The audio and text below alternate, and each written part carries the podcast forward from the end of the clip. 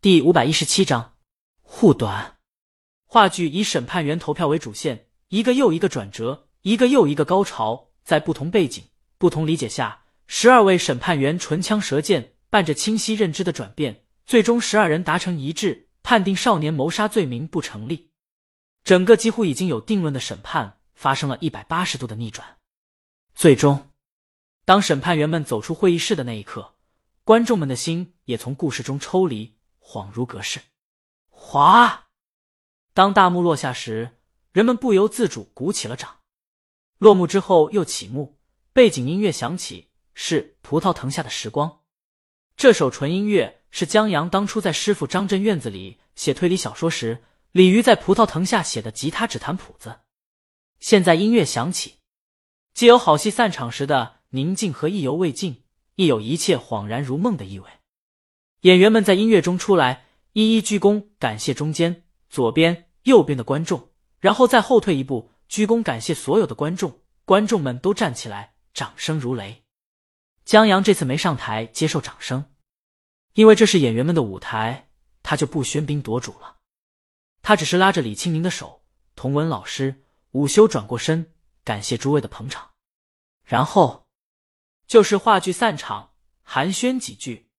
午休有几句话想跟江阳说，刚张口，在看到江阳身后的人以后，又默默闭上了。江阳转过身，见来的是午休的妈妈和姐姐。江阳忐忑，他把他儿子从事业单位拐走了，郑老师不会来找他算账的吧？江阳默默的把李青宁往身后挡了挡。安静片刻，文老师醒悟过来，为江阳介绍。这是郑老师，京艺一级编剧。江阳握手，郑老师笑得很和蔼，剧本写得很好，小五就拜托你照顾和指导了。哦，江阳有点意外，他觉得郑老师还挺和蔼谦逊的，不是很可怕呀。郑老师又看午休，缓缓的点了点头，做的不错。接着，他就带着女儿告辞了。江阳挠了挠头，看向午休。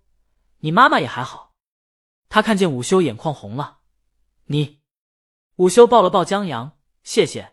他仿佛用尽了所有力气，却只轻轻吐出两个字。他拍了拍江阳后背，放开后，我去方便一下。他出去了。待到卫生间以后，午休眼眶的闸门大开，许多委屈和压力倾泻而出。不错，他以前得到的评价最高评价，不过还行，可以。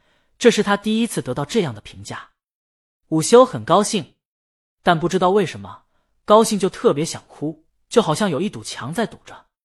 江阳望着午休的背影，他没事儿吧？文老师觉得没事，哭出来就好了。江阳点了点头，不等回头招呼别的话剧饰演嘉宾，就见记者们迫不及待围上来。他们约定不宣传话剧，但大魔王和她老公的狗粮的流量还是要吃的。再说，他们为江南而来。这部话剧叫《十二怒汉》，江南新片叫《十二公民》，这里面肯定有新闻。他们靠近，先问江阳话剧和新片的关系。江阳还是很好采访的哦。这部话剧和新片一样，同样来自我岳父的启发。毒蛇有不好的预感。记者们又问江阳，为什么会选定在西方陪审团的背景下呢？江阳，我岳父在下棋的时候曾经说过。法律就像下象棋，车马族都有不同立场。记者们觉得不对劲儿了。博美又问了一个话剧中推翻证据时推理的问题。我岳父启发我，这下李青宁都忍不住拍下江阳肩膀。记者们耐着性子听罢，转头问起李青宁：“您觉得？”记者本想问江阳这么拍岳父的马屁，大魔王怎么看？但基本的素养让他们换了个委婉的说法：“认同他的说法吗？”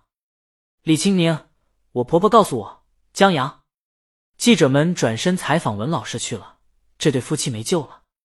李青宁挽着江阳的胳膊，靠在江阳肩膀上，忍不住想笑，这办法不错。嘉宾们陆陆续续离开，王峥和王大爷走的时候，还不忘提醒江阳，以后再有这剧本，让我来试试。他也可以演话剧，他觉得八号陪审员特别适合他。江阳，片酬。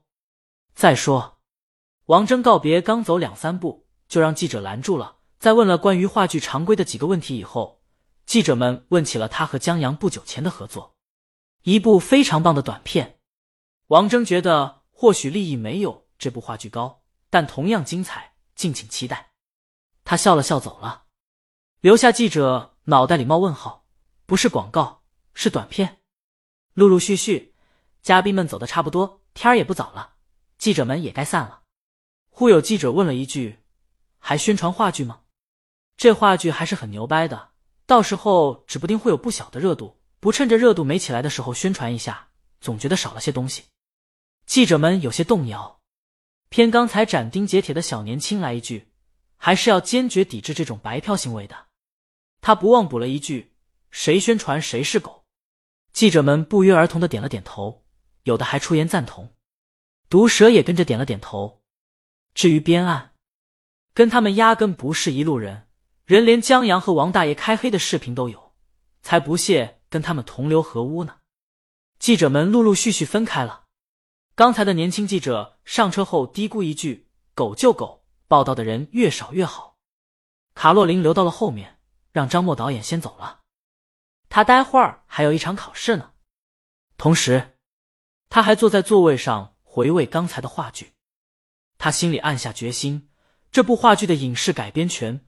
他一定要拿到手。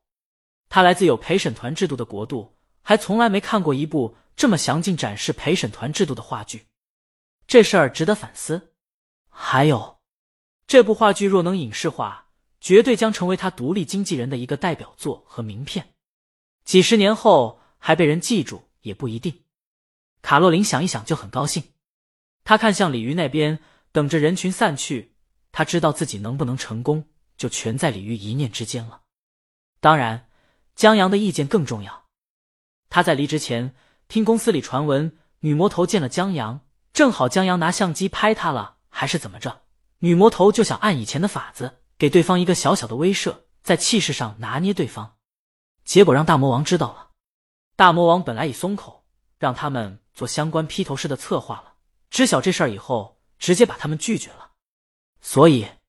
卡洛琳在来的时候就给自己定了一条规矩：可以得罪大魔王，但不可以得罪江阳；得罪鲤鱼，鲤鱼还谈一谈对错；但得罪江阳，那以鲤鱼护短的性子，怕是破罐子打水一场空啊！